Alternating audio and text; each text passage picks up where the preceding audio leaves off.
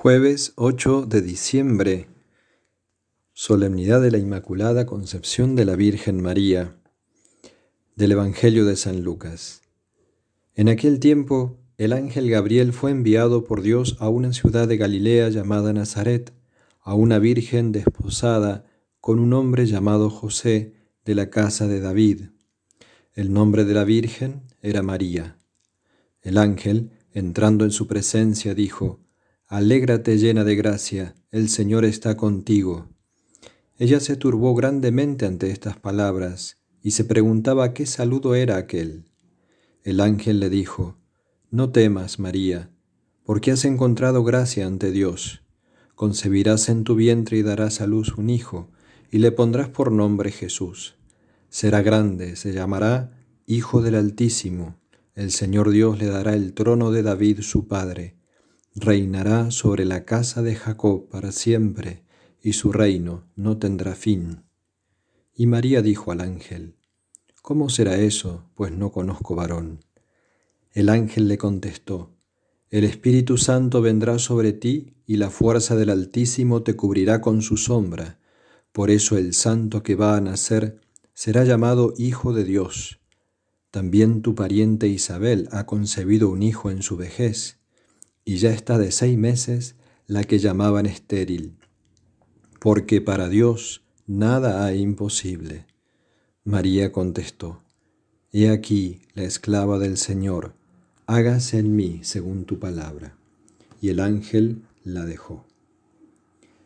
Celebramos con un inmenso gozo la solemnidad de la Inmaculada Concepción como un faro, como una luz como un destello de la gloria de Dios en medio de la austeridad y de la vigilancia propias del Adviento, una de las fiestas más populares de la Santísima Virgen. En el Evangelio acabamos de escuchar las palabras del ángel, la palabra de Dios que trae el ángel que le anuncia a María, Alégrate llena de gracia, el Señor está contigo llena de gracia. Ese es el fundamento del dogma mariano, de la Inmaculada Concepción que hoy celebramos, la enemistad absoluta con Satanás y la ausencia total de pecado. María, la llena de gracia, la mujer absolutamente libre como criatura, libertad limitada, pero libre, siempre eligió el bien, siempre eligió la voluntad de Dios y por eso es libre. Y la mujer plena, llena de Dios. Ciertamente que la elección de María está en el misterio de Dios, porque precisamente ella. Pero también es hermoso pensar que fue precisamente ella por su humildad. Celebrar la Inmaculada Concepción es celebrar la humildad. Y la humildad porque cautivó de tal manera a Dios que Dios quiso elegirla. Estamos en el misterio, ciertamente, pero es hermoso porque también celebramos mm, el triunfo de Dios en, en la criatura más excelsa celebramos o descubrimos en el corazón inmaculado de María lo que su Hijo quiso hacer, lo que quiso crear para Él, a quien quiso crear como madre suya.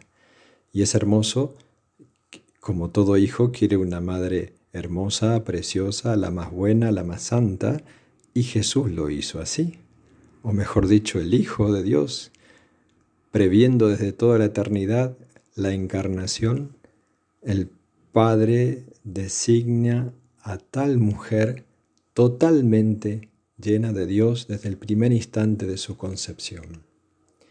Esa es la Madre de Dios, la Madre de Jesús, que la hemos heredado en la cruz como Madre.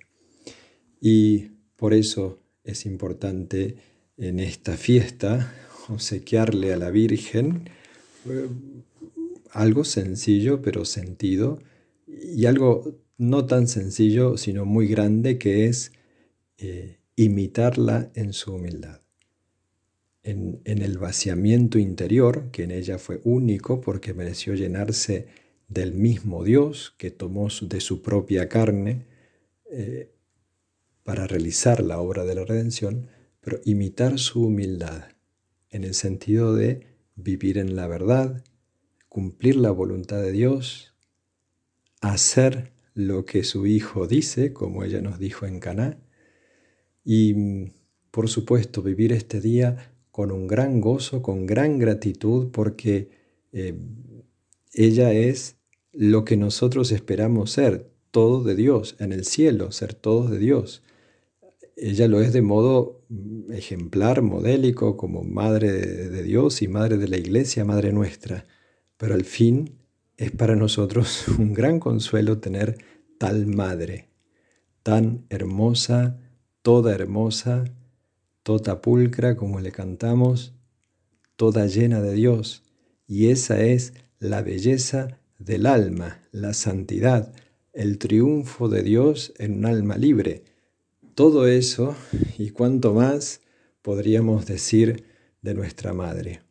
Pero lo dejamos para que cada uno en el día de hoy lo medite, lo, lo tenga en su corazón y no se canse de invocar a María.